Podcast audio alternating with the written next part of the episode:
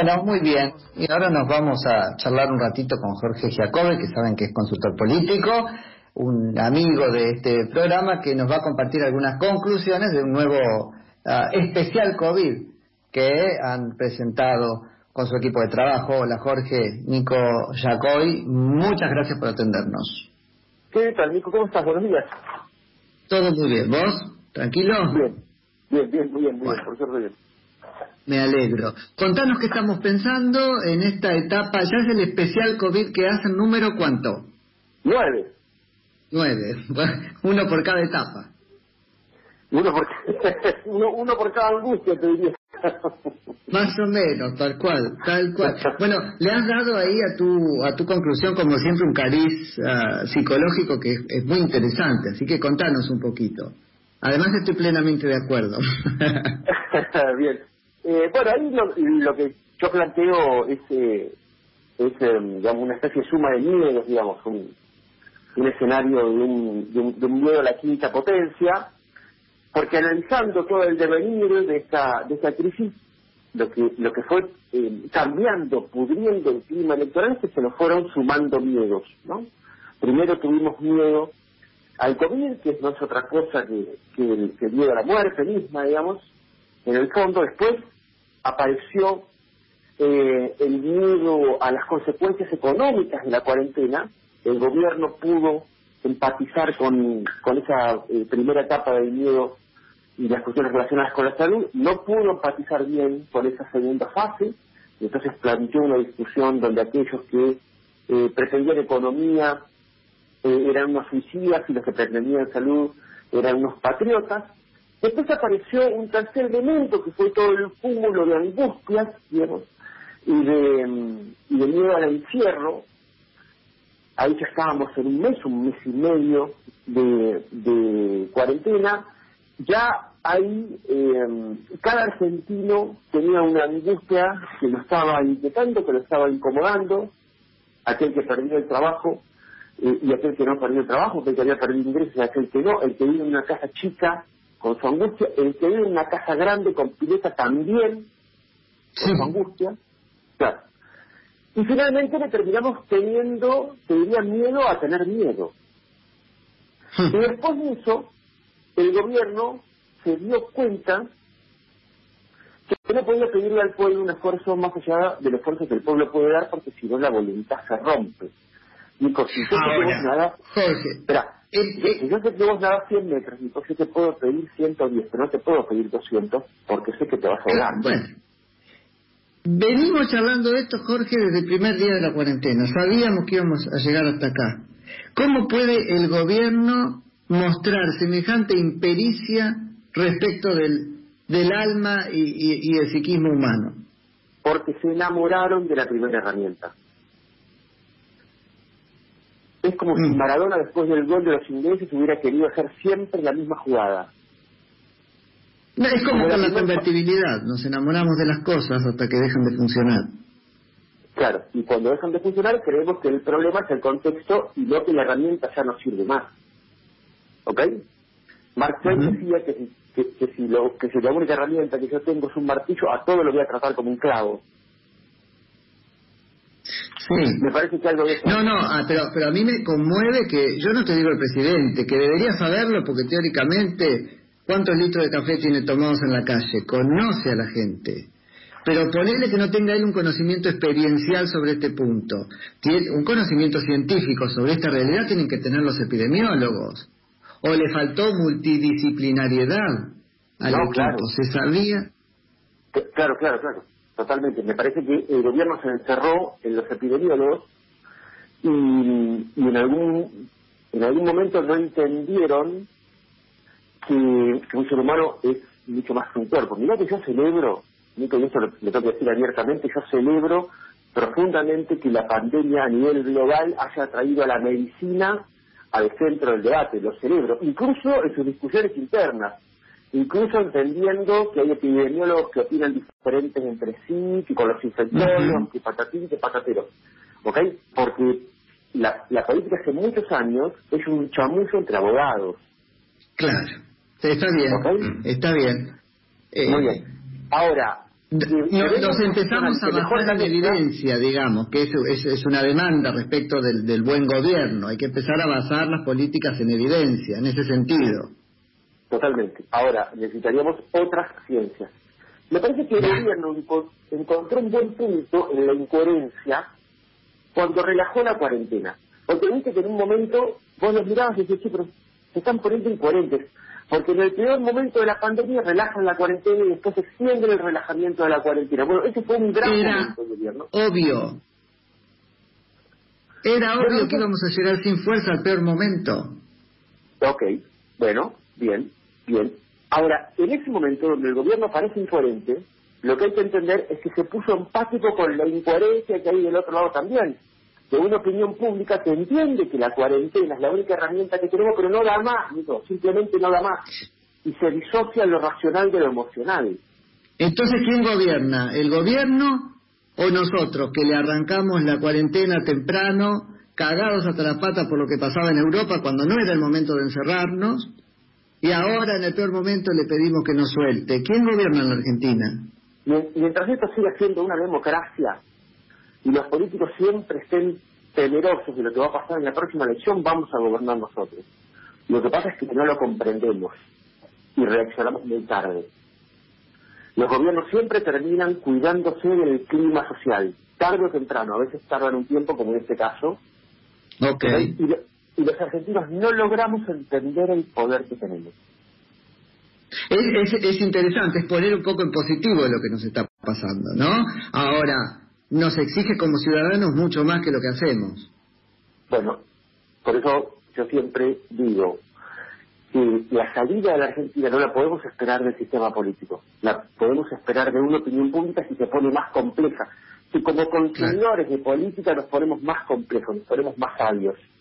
Ahora, si seguimos viendo que la Argentina es un debate entre buenos y malos, donde los buenos son muy buenos y los malos son muy malos, y parece más un cuento de Disney que, que algo real, bueno, entonces vamos a seguir siendo infantes. El poder es nuestro. El poder sigue siendo nuestro, pero siendo infantes, o siendo inmaduros por lo menos, vamos a tener los resultados que tienen los inmaduros. Sí, sí, completamente de acuerdo. No, me quedé pensando en la relación encuesta, vos, vos lo pusiste bien, ¿no es cierto? Es porque después tienen que confrontar en las elecciones. Pero hay un punto donde el gobernante, sin desoír lo que la ciudadanía piensa, por supuesto, eh, donde el gobernante camina unos pasitos adelante de lo que la ciudadanía puede ver y después nos volvemos a, compasar. ¿Ese sería el ritmo normal? Sí. Ahora, yo creo que Alberto tiene una oportunidad es histórica, que es la de gobernar sin la preocupación de lo electoral. Okay. ¿Por qué digo lo siguiente? Eh, ¿Por qué digo esto? Digo, porque la, la cantidad de electorado que él puede aspirar a que sea propia hoy está muy pequeña. Del 48%, hagamos esta cuenta, mira, del 48%, si lo llevó al poder nosotros sabemos que 38 son de Cristina, ¿ok? Y que 10 no es que sean de él, sino es que eran de gente enojada con, el macrismo que estaba buscando una herramienta potente para pegar la Madrid y encontró a Alberto. O sea, ok, 38 y 10. Del otro lado, tenés 40, 45% de la población que siempre es antikirchnerista, antipopulista, antiperonista. ¿Ok? Y la pelea principal sea entre este 40 y pico y el 38, 40 de Cristina. Es decir, la cantidad de gente, de, de, de volumen electoral que Alberto puede conseguir como propio, hoy está... Eh, hoy las posibilidades son muy pequeñas porque la grieta se lleva casi todo. Entonces, entendiendo que el poder que tiene prestado, que de los 48, 38 son de Cristina, él podría tranquilamente tomar las decisiones sin necesidad de circunscribirse a los deseos del electorado que no entiende lo que quiere. Claro, perfecto, perfecto. Está clarísimo. O que 10 años quiere una cosa y otros 10 años quiere otra, por lo menos. Sí, sí, totalmente. Bueno, por eso, eh, eh, sí, haces bien en tirarnos la pelota, ¿no es cierto?, a nosotros. La tenemos, lamentablemente. No queremos hacernos cargo, pero la tenemos. Vamos a empezar a ver qué, qué queremos. Sí, lo mejor es que es difícil entenderlo en la política y es muy, y es muy fácil entenderlo en la vida cotidiana. si nosotros formamos un consorcio de propietarios idiota que no pueden ni siquiera discutir amigablemente los temas que son comunes, es lógico que el edificio ande mal. El problema no es del administrador. El problema es del grupo. Si el grupo fue un buen grupo, un mal administrador sale inyectado en tres minutos, no dura nada. Si el grupo es un mal grupo, Después resulta que en Argentina la mayoría de... No, pero no, porque no pasa en el vacío. Después resulta que en la Argentina, objetivamente, la mayoría de los administradores son malos. También. Claro, pero también, digo, a, lo que yo oí es, es lo siguiente. Los presidentes no llegan desde un ovni. Y la clase política no es una clase política que llega desde un lugar que se cría en algún eh, lugar desconectada de la realidad. Somos nosotros mismos potenciados por el poder. Somos nuestras propias mm. Una clase política, yo siempre digo lo mismo, una clase política que convirtió la Argentina del año 72, que tenía 6% de pobres y 4% de desocupados en la calamidad que soy, y todavía siguen discutiendo quién tiene la culpa y nosotros nos enganchamos quiénes son los buenos y quiénes son los malos. Y todavía no podemos sí, cuneta. Sí, está muy claro eso. Sí. Y los menores de 35 años están mirando los 70, o los 80, o los 60, o los 40 y no pueden mirar para el futuro. Estamos medio jodidos. Sí, bastante jodidos. Y vamos a estarlo más, porque esta ecuación, me quedé pensando cuando nos traías esta ecuación del 48-45, ¿no? Eh, ¿Cuánto tiempo más dura? Porque ahora se viene una composición, digamos, algo va a pasar en el sustrato demográfico de la sociedad en términos electorales. Cuando haya un montón de gente que asuma la mayoría de edad, pueda entrar a votar, este, y vayan no pudiendo votar los eh, viejos que ahora votan como votan. ¿Cuánto dura la grieta, si vos? No, ¿cuánto dura este más o menos ecuación empardada? Digo, después ah. empieza empieza a votar el triple del conurbano bonaerense y se empiezan a, a, no poder votar los jubilados que sostenían un voto diferente. ¿Cuánto hace que nos venimos apoyando en el voto de los jubilados para que hagan la diferencia? Eso se termina. sí. Que esto va a durar mucho tiempo porque la forma dicotómica de pensar eh, la configuración de identidades por pares de opuestos, por blancos y negros, por buenos y malos, por River y Boca, siempre genera que un polo estimule al otro, estimule a su contraparte y hacen más o menos igual. Ok. okay. Después hay uno que domina un ratito, y después dar el otro y domina otro ratito. ¿ok? La forma dicotómica de pensar no es nueva, ni es una invención argentina, ni nada. Es una característica del pensamiento del ser humano que tiende a simplificar las cosas para ahorrar energía mental. Ahora, el punto, Nico, esto, no va a terminar nunca. Esto no va a terminar nunca. Es tesis, antítesis, tesis, antítesis, sin nunca síntesis. Bien. Ahora, la habilidad nuestra está en lograr mejores tecnologías para llevar esa diferencia de la discusión social. En cómo nosotros discutimos lo que es de todos y lo que nos pasa, está el saldo de los resultados después y están las heridas para la próxima discusión. Vos hoy, eh, vos y yo hoy tenemos una discusión, una cosa es que nos sentemos y que lo, y que lo conversemos como si fuéramos gente madura y otra cosa es que nos caguemos a trompadas como si fuéramos infantes o adolescentes. La próxima discusión que tengamos que dar, a la cual estamos obligados porque tenemos temas en común, va a tener el saldo del anterior. Se parece mucho a un divorcio, ¿viste? Sí, sí, sí, sí. ¿Qué es una mejor tecnología? ¿Es esto una mejor predisposición o estás pensando en otra cosa? No, no, estoy pensando en toda la tecnología mental que podamos tener para escuchar al otro, para entender las razones, para ver que si piensa diferente no es una patria, no es una patria, ni una entrevista, ni un perverso, ni un ser humano horrible, ¿ok? Y que también nos permita abrir los ojos frente a las miserias de aquellos que están de nuestro lado del pensamiento. si no seguimos el cinismo, por ejemplo, de que los corruptos son los otros y que del bando de los que piensan como yo, en realidad somos todos víctimas. Es una locura. Sí, sí, sí, claro. Sí, sí, sí. Qué difícil de romper, Jorge, eso. ¿Y cómo estamos ahora en términos entonces de, de opinión pública? ¿Qué estamos pensando?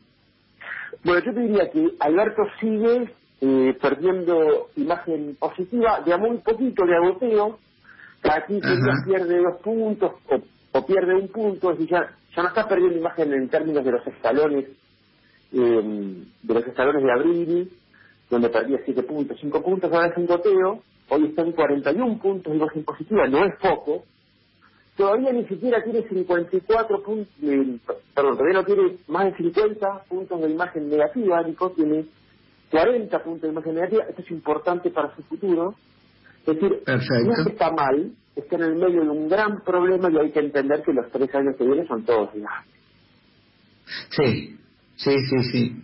Sí. ¿Y, y, cómo crees que le puede impactar? Ya sé que esto ya lo medirás, ¿no es cierto? Pero ¿qué intuición tenés conociendo las fibras a partir de las cuales pensamos? Este, ¿Qué repercusión tendrá esto de la deuda?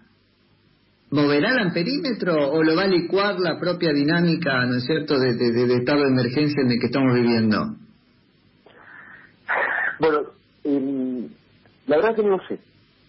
La verdad que no lo sé. Yo yo te diría que puede tener un impacto positivo en el corto, si los ciudadanos le, prestan atención al tema y entienden eh, o de alguna manera deconstruyen que el arreglo es un buen arreglo o que por lo menos es un arreglo, me parece que puede tener un impacto de imagen positiva en el corto. Ahora, después las noticias buenas pasan y las noticias malas en la Argentina llegan.